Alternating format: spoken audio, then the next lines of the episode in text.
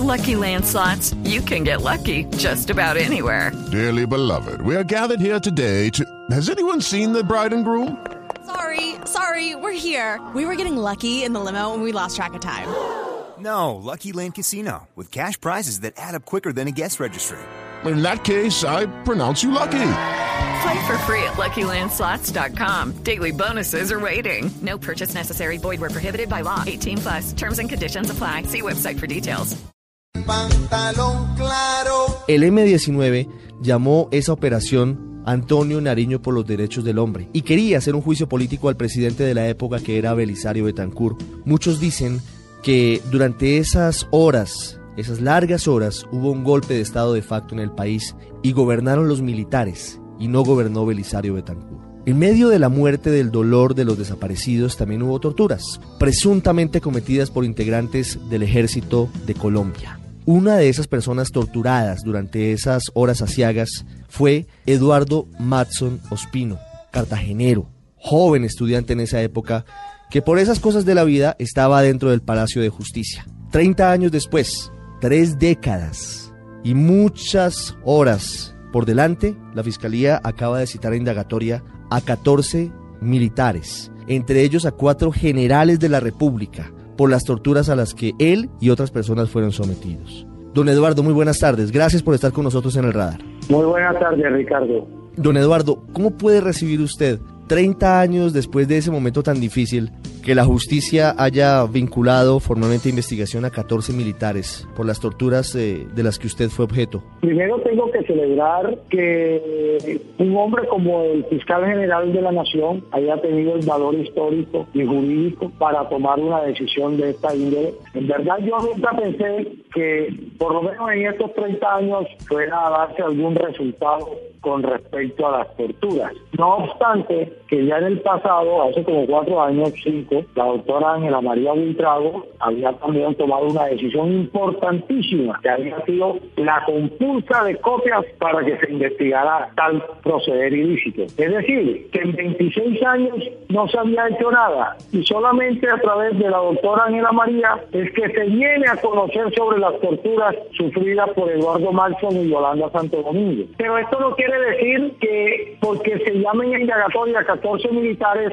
ellos sean los responsables. Eso tiene que debatirse dentro del proceso penal y ojalá sea cierto que todos los 14 o muchos de los 14 fueron los autores materiales o determinadores de las violaciones contra los derechos humanos cometidas en mi contra y de Yolanda. Don Eduardo, yo sé que no es fácil y que es un momento doloroso de su vida, pero, pero ¿qué recuerda del 6 de noviembre de 1985? ¿Quién era en ese momento Eduardo Matson y por qué estaba en el Palacio de Justicia? Mira, Ricardo, antes yo era un joven alegre, desprevenido, de provincia, que llegaba con unos sueños inmensos de ser abogado de la facultad más importante que tenía Colombia en ese momento en Derecho. Y mis padres con múltiples esfuerzos me llevaron a Bogotá. Y ese seis fracturó mi vida desde el punto de vista emocional, ello me desestabilizó. Pero quiero agregar, es que esto no es un problema solamente del Ejército Nacional. Aquí está pasando de agache la policía y también la guerrilla del M-19 y la guerrilla que fue la que inició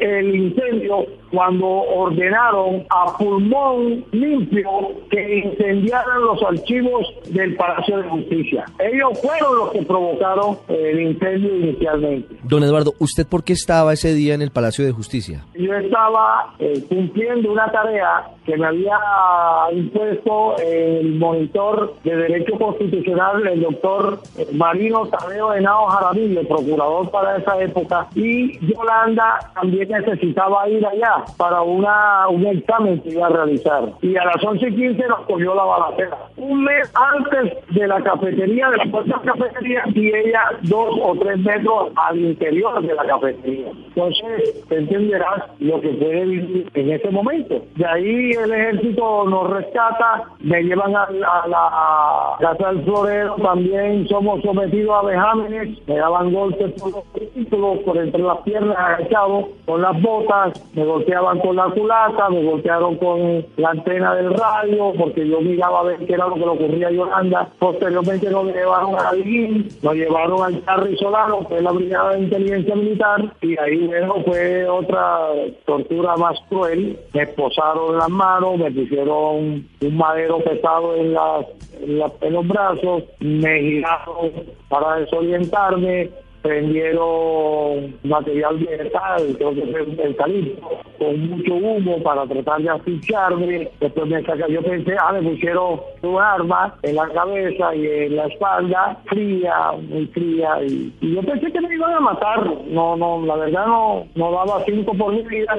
Yo pensaba era en mi madre y bueno, yo siempre dije que mi papá había sido magistrado y que, que mi tío era el gobernador de Bolívar, que pertenecíamos al Partido Conservador Colombiano y que yo era amigo de, del hijo del general Maza Márquez, Miguelito, que estudiaba conmigo en el Estado. Ya me preguntaron que si podíamos verificar y yo decía que sí, y confirmaron y me pidieron disculpas, me robaron el reloj, me dejaron, me sacaron con los ojos vendados aquí en Yolanda, nos dejaron en San Victorino, dije que ahí no me podían dejar porque ese sitio muy peligroso, yo no tenía papeles, no tenía plata, todo eso se quedó, se quedaron ellos allá. Y bueno, eh, pasó un carro, yo dije que lo, lo pararan, y el carro resultó siendo eh, del ejército.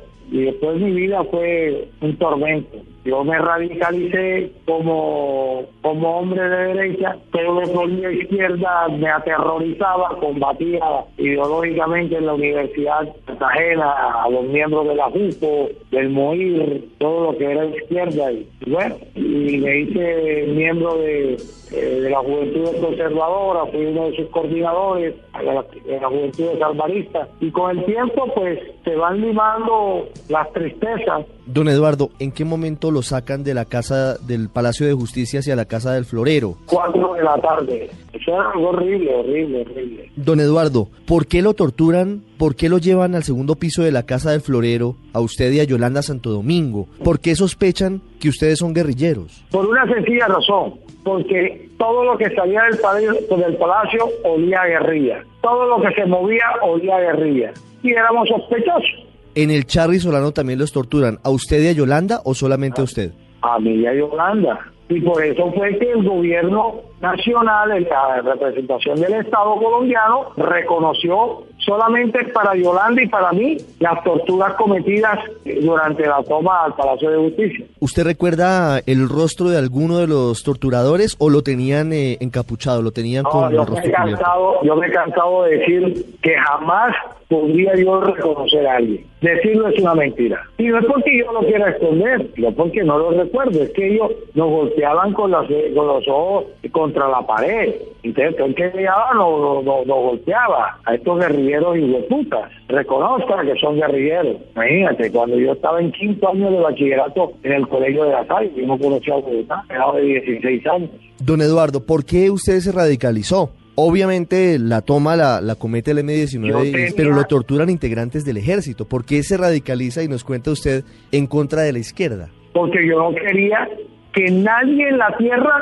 me relacionara con la guerrilla, porque yo, yo, yo nunca he sido guerrillero, yo nunca fui de izquierda, sé que mi familia toda ha sido de derecha, y entonces pues es una forma de blindarme, imagínate. ¿Y hoy qué les pide? ¿Hoy, hoy qué pediría? ¿Qué le pediría al Estado? ¿Qué le pediría al No, M-19? ¿Qué le pediría al ejército? No, yo no les pido nada. Yo no les pido nada porque ellos no me pueden dar nada. A mí, ¿qué me pueden dar? Perdón. Pedir perdón. No, yo no quiero perdón. ¿Yo para qué? ¿Qué, qué? Eso es un acto formal. Eso no les va a salir de su corazón. Eso no, para mí no, no tiene sentido. Eso no, no me va... Que vayan y respondan ante las autoridades judiciales y que digan la verdad solamente. Que no dilaten los procesos. Y que admitan y que el Estado colombiano los amnistíen a los que tengan que amnistiar, a los militares, y que a algunos los indulten, a los que estén condenados, pero que digan la verdad. Porque es que eso fue un acto de desquiciamiento del ejército colombiano. Es un acto de justicia. eh, según su, su concepción, ellos se llevaron por delante todo el, el Estado social de derecho, toda la estructura del Estado. Y tú no puedes hacer justicia con una injusticia. Don Eduardo Matson, uno de los sobrevivientes del Palacio de Justicia, una de las víctimas de tortura a manos de integrantes del Ejército Nacional. Dice ser víctima del M-19, víctima del Ejército, víctima del Estado, y hoy nos cuenta su historia. Treinta años después, las heridas siguen abiertas en este tan doloroso caso de la toma y retoma del Palacio de Justicia. Don Eduardo, muchas gracias por, por abrir su corazón en, en Blue Radio y por contarnos eh, ese momento tan doloroso y tan triste para su vida. No, siempre a la orden. Feliz tarde.